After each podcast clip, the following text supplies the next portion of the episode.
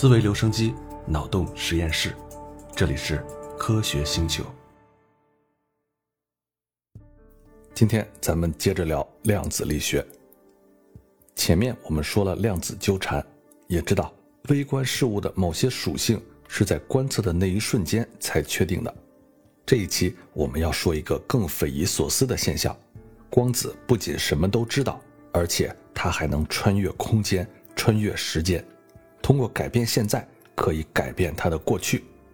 最终，我们要回到一个很古老的问题：薛定谔的猫到底是怎么回事？今天一定要帮你搞清楚。不过，先得跟你打个招呼，我们这一期要说的是一个实实在在的、也很硬核的实验。这个实验呢，不是特别容易听懂，它本身并不难啊，但是需要你有耐心，才能去领略物理学最深处的奥秘。下面咱们先来说这个实验，看看波函数的感知能力。要听懂这个实验，你先得在脑海里想象这么一个仪器啊，注意一定要听懂，听不懂就再听一遍，否则呢后面就跟不上了。这个仪器啊，它叫马赫曾德尔干涉仪，它的结构很简单，就是有一个激光发射器，发出来的光会打到一个分数器上。这个分数器上一期咱们讲过了啊，它的功能呢就是利用光的量子随机性质，把一束光分成两束。那具体哪个光子分到哪条路径上是随机的，但是统计学上这束光被分成了两条路径，这两条路径呢彼此之间是互相垂直的。接下来在分出来的两束光的路径上，再分别放两面四十五度角的镜子。把这两束光呢，通过反射再给汇集到一个点上，再在这个光的汇集点的位置再放一个分数器，等于呢是分开的两束光在一个新的分数器汇合，又给分成了两束。那通过精确的调整两面镜子和第二个分数器的角度，咱们可以让本来汇集到一起的光线再分成两条。最后，我们在这个第二次分出来的两条路径上放两个探测器。叫探测器一和探测器二。好，实验装置就是这么个装置。我呢把图片给你放到文稿里了，你听不明白的话可以看一眼哈。咱们呢先不考虑量子力学，只考虑经典物理的场景。我们在左下角的光源发出一道光线，向右发射出去。这道光线呢被第一个分数器分成两个光束，一条往上走，咱们就叫路径一；一条呢往右走。咱们就叫路径二，两束光分别被镜子反射，又在第二个分数器汇合，把路线都调成精确的直角之后啊，第二个分数器再分出来的四条光线就会两两重合，还是变成两条光线，各自走向一个探测器。而这个时候，如果我们把普通的光线换成单频率的激光，哎，有意思的事儿就发生了，你会发现啊。探测器一将会接收不到任何光线，所有的光都走向了探测器二。这个现象是有解释的哈，因为作为一种波，光在路上会有周期变化的波峰和波谷嘛。那波峰和波谷的位置，咱们叫做相位。光线每一次被镜子或者被分数器的外表面反射，相位呢都会增加半个波长。每一次在分数器内透射呢，或者被分数器的内表面反射，都不会改变相位。那考虑到这个相位的变化啊，从路径一分出来通往探测器一的光束的相位，和从路径二分出来通往探测器一的光束的相位，正好差了半个波长，以至于啊，它们会发生波峰和波谷的相消的干涉，就都没有了。而通往探测器二的两束光相位是相同的。正好合并成原来的那一束光，咱们这一顿操作下来说的很复杂哈，但实际上我们在宏观层面上观察到的现象是很简单的，一束光从这套仪器进来，出来还是一束光。咱们都知道杨氏的双缝干涉实验，上中学的时候都讲过啊，这个马赫曾德尔干涉仪相当于是升级版的杨氏双缝实验。物理学家可以在光的路径上随意改变相位，哎，想要什么样的干涉就有什么样的干涉，路径简单，结果也很干净。好，那经典的视角咱们说完了，接下来要引入量子的视角了。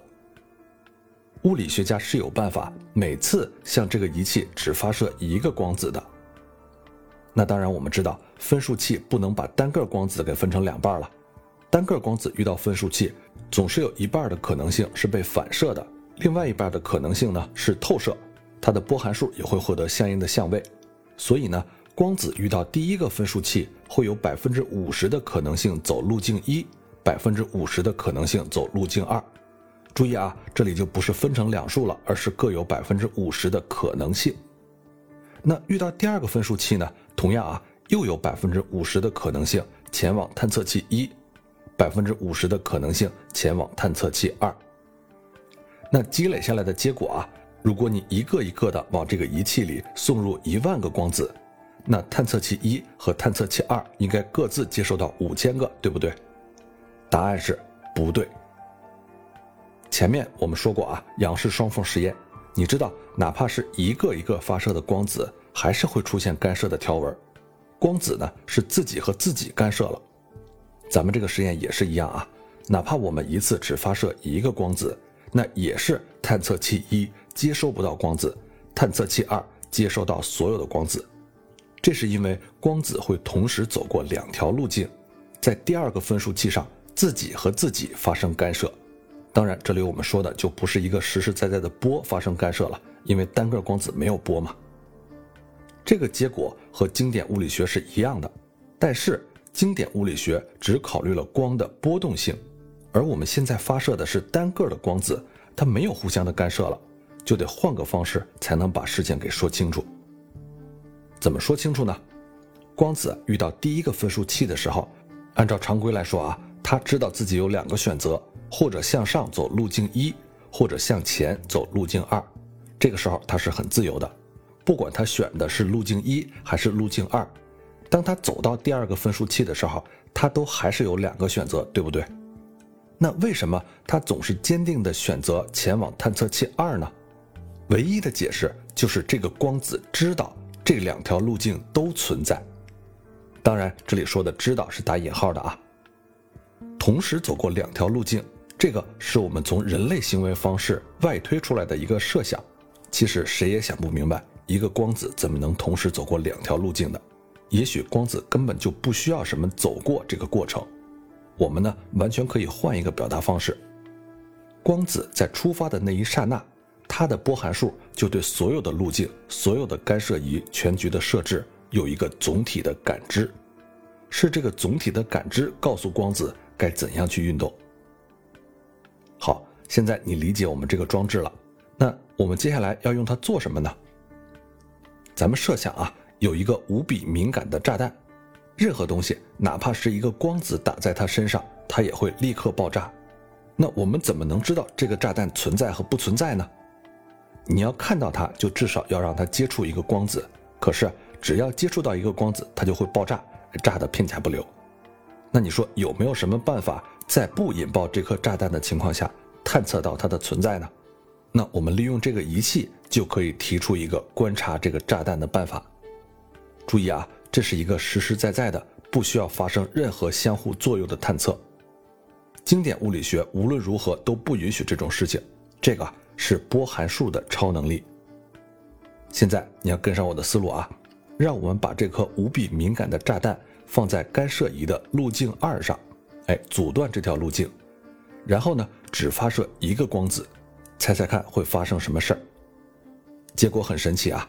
刚才我们不是说探测器一应该是接收不到光子，只有探测器二能接收到光子吗？现在我们放了这么个炸弹在探测器的路径上，探测器一和探测器二都可能会接收到这个光子，不会有干涉现象了。哎，这一次光子什么都不知道了，怎么回事呢？咱们来分析一下啊。经过第一个分数器的时候。它有一半的可能性选择路径二，对吧？而一旦走了这条路径，它就会导致炸弹爆炸。那很不幸，炸弹炸了，我们也就没有办法观测到它了啊！实验失败了。这里呢是一半的可能性，但是光子也有另外一半的可能性走路径一，这个时候它就不会碰到炸弹了。然后呢，当它走到第二个分数器的时候，因为路径二被炸弹阻断了嘛，所以呢就没有发生在路径二上的自我干涉。光子通过第二个分数器，它可能会走两条路径，前往最后两个探测器的可能性是一样大的。那么这个时候就会有四分之一的可能性，这个探测器二会收到这个光子。不过在这四分之一的可能性里，这跟有没有炸弹是没有关系的。你没有办法做出判断，是不是因为路径二上有炸弹，这个探测器才接收到了这个光子。但是啊，还有四分之一的可能性，探测器一会收到那个光子。注意啊，如果没有那个炸弹，那探测器一是永远收不到那个光子的。所以现在你可以判定，在路径二上有一个炸弹。这也就是说啊，因为量子力学，我们有四分之一的可能性，能在跟炸弹不发生任何相互作用的情况下，探测到炸弹的存在。有点晕乎吧？再给你捋一下这个过程啊。你看，光子通过第一个分数器，有二分之一的可能性前往路径二，这个时候遇到炸弹，炸弹爆炸，我们也就观测不到这个炸弹了，实验失败。好，撇开这二分之一的可能性不聊，我们看另外二分之一的可能性，可能会前往路径一，不会遇到炸弹，这个是二分之一的概率，会随着光子遇到第二个分数器，这一步呢，它又被分成了两种可能，其中四分之一是前往了探测器二，但是因为我们本来也能在探测器二接收到这个光子，所以没有办法判断路径上有没有炸弹，而最后啊。还有四分之一的概率会在探测器一上接收到光子，而因为相位变换和自我干涉，所以如果路径二上没有放炸弹，就不可能在接收器一上发现光子。而现在我们发现了光子，以此证明路径二上存在一颗炸弹。但是注意，我们从头到尾都没有用光子碰到这颗炸弹。现在只要有很多很多的物理学家同时做这个实验。就会有四分之一的物理学家在炸弹没有被引爆的情况下，确定以及肯定那里存在一颗炸弹。他们探测用的是光子的波函数，而不是光子本身。而且啊，这个四分之一的概率是可以提高的。你看咱们说的这个马赫曾德尔干涉仪，把光信号分成了两条路线，那我们为什么只能分一层呢？实际上啊，一九九五年，奥地利和美国的几个物理学家用实验证明。如果你增加干涉仪的分层级数，再同时调整分数仪的反射透射的比例，你就可以提高成功的概率。在理论上，探测成功的概率可以无限接近于一。那这个实验告诉我们一件什么事儿呢？它告诉我们，波函数好像有一种超越空间的感知，它好像什么都知道。光要有粒子性，波函数要有感知能力，这两个条件加起来就是量子特性了。波函数的感知力还不限于此啊，它不仅能跨越空间感知，甚至可以跨越时间。接下来我们要说的这个实验叫做延迟选择。你现在做出的决定能改变某些事物的过去，用到的还是这个马赫曾德尔干涉仪。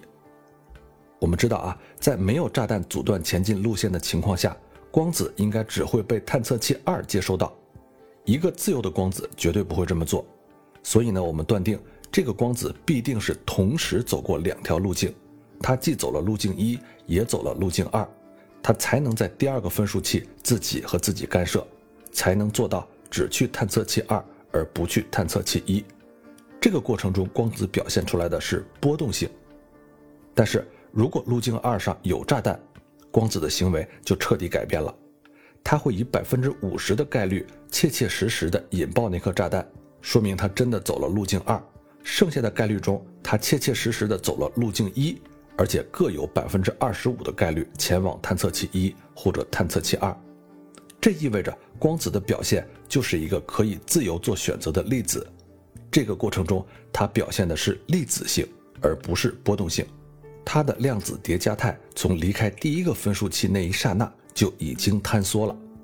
那这个过程简单来说呢，就是光子在刚刚面对两条路径的那一刻，就必须做出一个决定：我是要做波，还是要做粒子？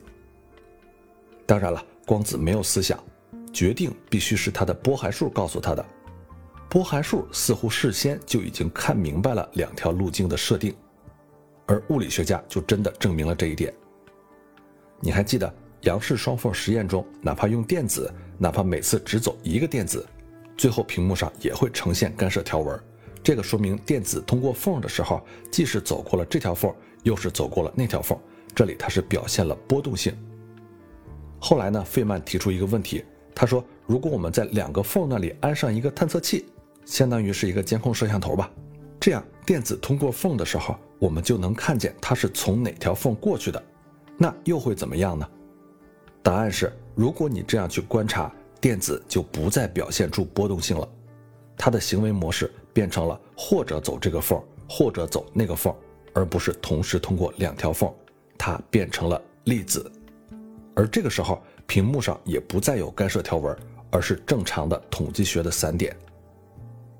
人们对这个现象本能的解释啊，是对电子的探测干扰了电子的行动。你要探测到电子，就得用一个光子打它。可是光子一旦打在它身上，他的行为就变了。但是啊，这个解释是错误的。正如我们解释海森堡不确定性原理的时候说过那样，关键啊。不在于打扰或者不打扰，而在于信息。为了证明这件事儿，我们可以用马赫曾德尔干涉仪来测试。干涉仪的两条路径就相当于两条缝，有第二个分数器，光子就表现为波，就会发生干涉，就只会被探测器二探测到；没有那个分数器，光子就是粒子，就可以被探测器一或者探测器二给探测到。这个现象的本质是。光子是表现为波还是表现为粒子，取决于你问他什么问题啊，也就是你怎么去测量它。你非要问它是从哪条路过来的，那它就表现为粒子，它的波函数就坍缩了。你要不问它是怎么来的，它就表现为波，它的波函数就不坍缩。那你要是不逼着波函数表态，也就是说你的仪器不能探测路径的信息，那波函数就不会坍缩。是你的观测让波函数坍缩的。费曼的导师惠勒就根据这个假说啊，提出了一个设想。他说啊，咱们设想有一个距离地球十亿光年的星系，它发出的星光被爱因斯坦的引力透镜给分成了两束，各自到达地球。那如果我们单独看其中一束星光，那个星光就是作为粒子走过来的。那如果我们弄个分数器，把两束星光合成到一起，那些光子就是作为波走过来的，对吧？这个和我们前面做过的这个实验是一样的啊，只是把它放大了。可是这个岂不是说我们现在要不要上分数器这个选择，决定了光子在十亿年前离开那个星系的时候就做出选择了，是要做波还是要做粒子呢？那这不就是说我们现在的选择改变了过去的事件吗？这个就是著名的延迟选择，相当于光已经离开了第一个分数器，走上了两条路径之后，实验人员再决定是不是采用第二个分数器。那你说光子会怎么办呢？他可是在走上两条道路之前就已经想好了这回是做波还是做粒子了呀。结果是啊，无论你的选择隔了多久，光子仍然按规矩表现出波和粒子性。这个实验后来不再是一个假设了啊！几个法国物理学家在2007年用干涉仪做成了延时选择实验。这里的要点呢是发射很多的光子，然后让第二个分数器随机的打开或者关闭。这个干涉仪的路径长度是48米，分数器开关只需要几个纳秒。这个就保证总有一些时候，第二个分数器是在光子离开第一个分数器之后才打开或者关闭的。而实验结果是。只要第二个分数器打开，就一定只有第二个探测器能探测到光子，说明干涉一定是发生了，光子一定是表现为波。而相反，只要第二个分数器关闭，探测器一和探测器二就各自有一半的可能性探测到光子，光子是自由的，它没有发生干涉，它表现为粒子。二零一七年，又有几个意大利的物理学家。通过地面望远镜和太空中的卫星联络，做成了超远距离的延迟选择实验。实验最远处达到了三千五百公里，地面开关分数器有十毫秒的反应时间，这个就确保了啊，哪怕是用光速，也没有人能把地面分数器的开关情况提前通报给从卫星发出来的光子。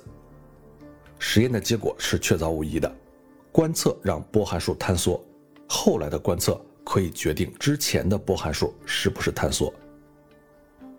量子纠缠实验证明波函数有超越空间的感知能力，而延迟选择实验证明波函数有超越时间的感知能力。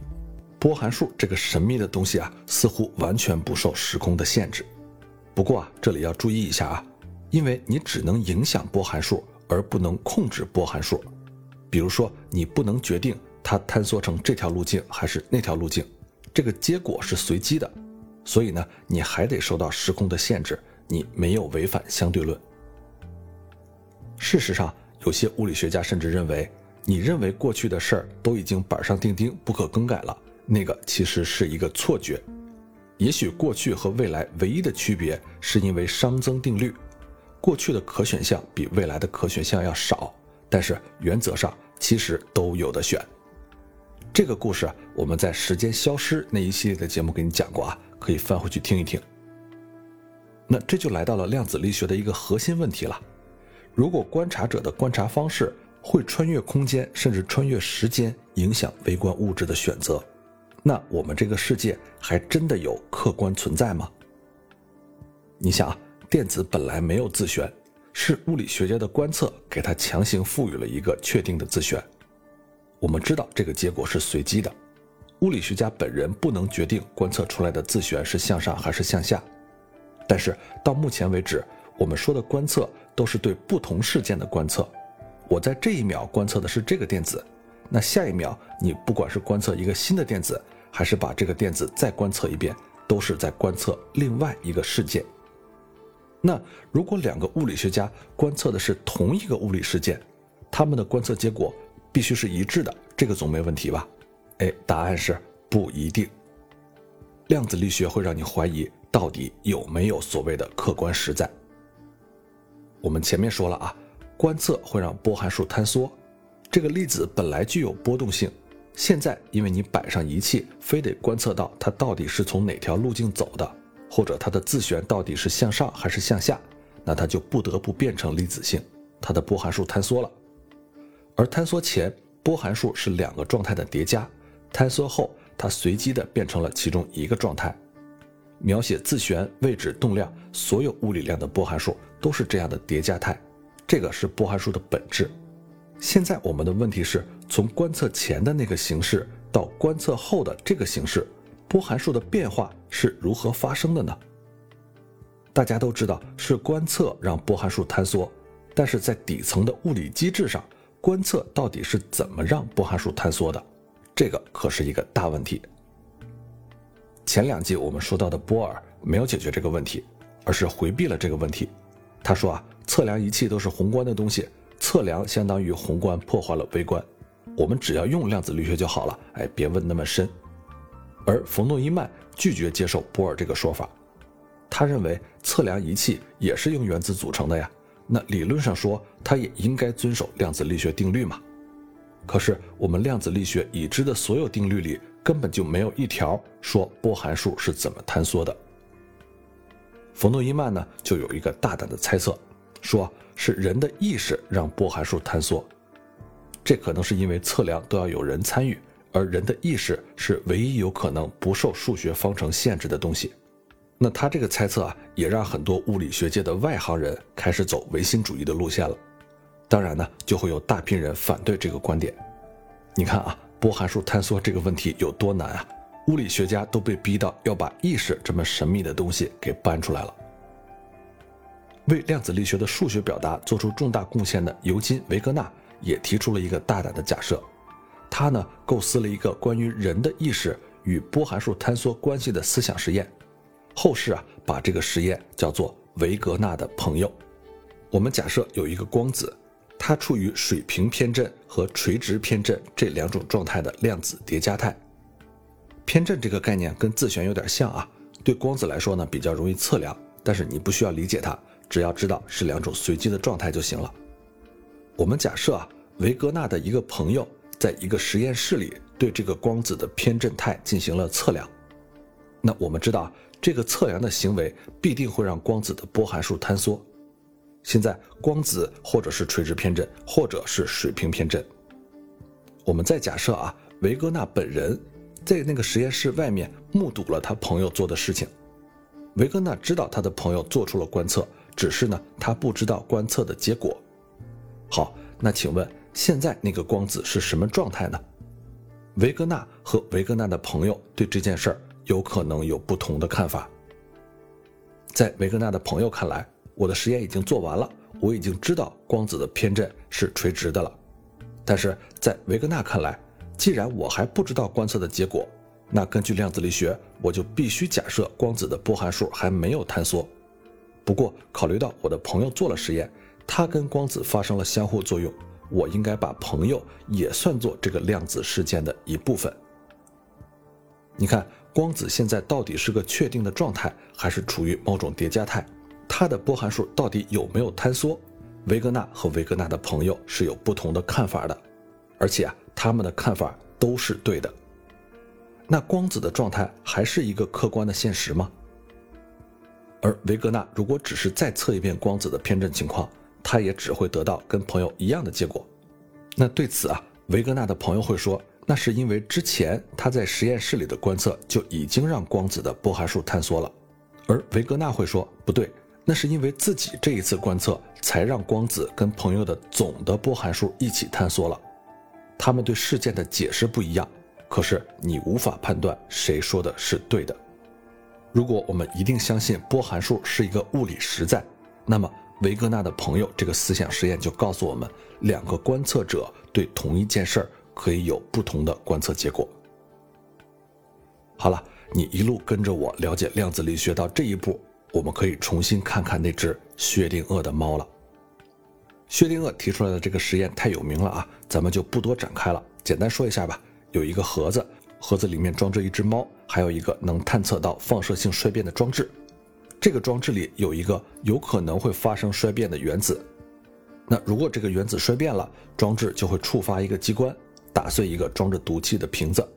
瓶子碎了，有毒气跑出来，猫就会中毒而死。而只要那个原子没有衰变，猫就会继续活着。你打开盒子之前的那一刻。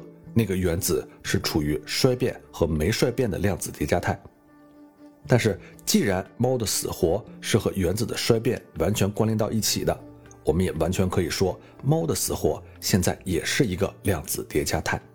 薛定谔的猫这个思想实验啊，其实就是把微观世界的量子力学效应给放大到了宏观世界。那猫也可以处于叠加态吗？当然可以啊。连维格纳的朋友这么一个大活人，在实验室里做观测，都可以被实验室之外的维格纳认为是处于叠加态，那还有什么是物理学家不敢想的呢？当然啊，如果维格纳的朋友戴上防毒面具，跟猫一起待在盒子里，他会在第一时间知道猫的死活，他不会认为猫处于死和活的叠加态。但是，这正如我们前面说的那样，他并不会妨碍盒子外面的维格纳。把这个猫连同他的朋友一起当做处于一个完整的叠加态里面。现在呢，咱们单说维格纳站在盒子外面的这个视角。薛定谔的真正问题是：如果猫可以处于叠加态，那为什么我们在日常生活中从来没有见过宏观物体的叠加态呢？薛定谔那一代人当时没有想明白这个问题，但是新一代物理学家已经提出了非常合理的解决方案。现在啊。维格纳的朋友仍然是个悖论，但是薛定谔的猫已经不一定是悖论了。这里我们需要一个新概念，叫做退相干，后退的退。到目前为止，我们说的波函数啊，一般都是一个粒子的波函数，它呢等于是这个粒子两种可能状态之和。但如果这个系统中包含几个粒子，那这几个粒子之间还有相互的纠缠。而且啊，粒子和周围的环境，包括我们的探测仪器之间也是有纠缠的。那再使用单个粒子的波函数来描述这个系统啊，就不合适了。我们必须把所有这些粒子和环境因素都考虑到，写一个大的波函数。这个波函数的结构也是叠加态的，其中每一个状态都是系统中所有粒子各自的状态和环境状态相乘得到。然后整个的波函数就是所有可能状态的叠加。那在理想的状态下，如果这个是一个孤立的系统，没有扰动，而且这个公式中系统每一个可能的状态都保持不变，那么我们就说这个系统是处于相干态的。那这里说相干的意思啊，就是这些状态之间仍然可以发生同样的干涉。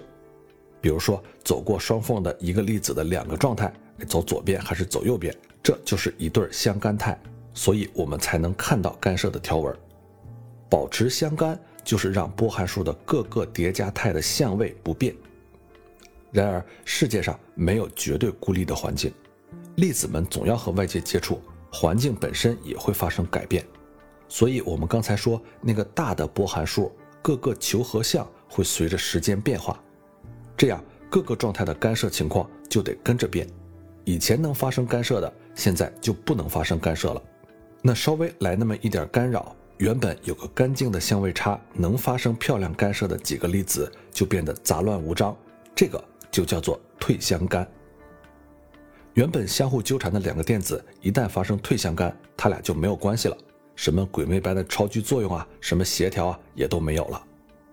相干和退相干是科学家研制量子计算机时候最关心的事情。想要用这几个原子做量子计算，你必须让它们保持相干。你不希望它们发生退相干，你得想办法让波函数保鲜。从相干到退相干的过程有点像波函数的坍缩，但是啊，它跟坍缩有一个本质的区别。波函数坍缩是个瞬时的事件，对我们来说还是一个谜啊。但是退相干则是一个逐渐增加的过程。为什么我们没有看到猫处于叠加态呢？为什么不能用猫做干涉呢？因为啊，猫随时都在和外界环境互动，猫的波函数迅速发生了退相干。一个系统参与的粒子数目越多，退相干的速度就越快。那至此啊，薛定谔的猫这个问题就算是解决了。猫有叠加态吗？回答是猫有叠加态，只不过退相干发生的太快了，我们看不到。薛定谔的猫解决了啊，但是维格纳的朋友仍然是一个悖论。在打开盒子之前，我们仍然可以认为猫处于叠加态，维格纳也仍然可以认为他的朋友和那个光子一起处于叠加态，他的世界观仍然跟他的朋友是不一样的。你可以说。那个波函数随时都在发生变动，但是那仍然是一个波函数。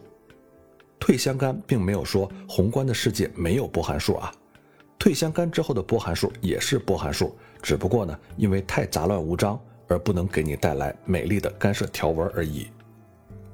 另外需要强调的是，退相干不能解释波函数的坍缩，坍缩是从叠加态变成其中一个确定的态，它是瞬间发生的。而退相干呢，可以说是从好的叠加态变成了不好的杂乱无章的叠加态，是逐渐发生的。因为退相干之后的各个叠加项的相位凌乱，我们可以说这个时候再用一个统一的波函数来描写这些东西已经没有意义了。但是你不能说那个波函数没有了。而至于波函数为什么能感知空间和时间，波函数又为什么会坍缩，这个。至今还是一个谜。好了，今天的内容就到这儿，我们下期再接着聊。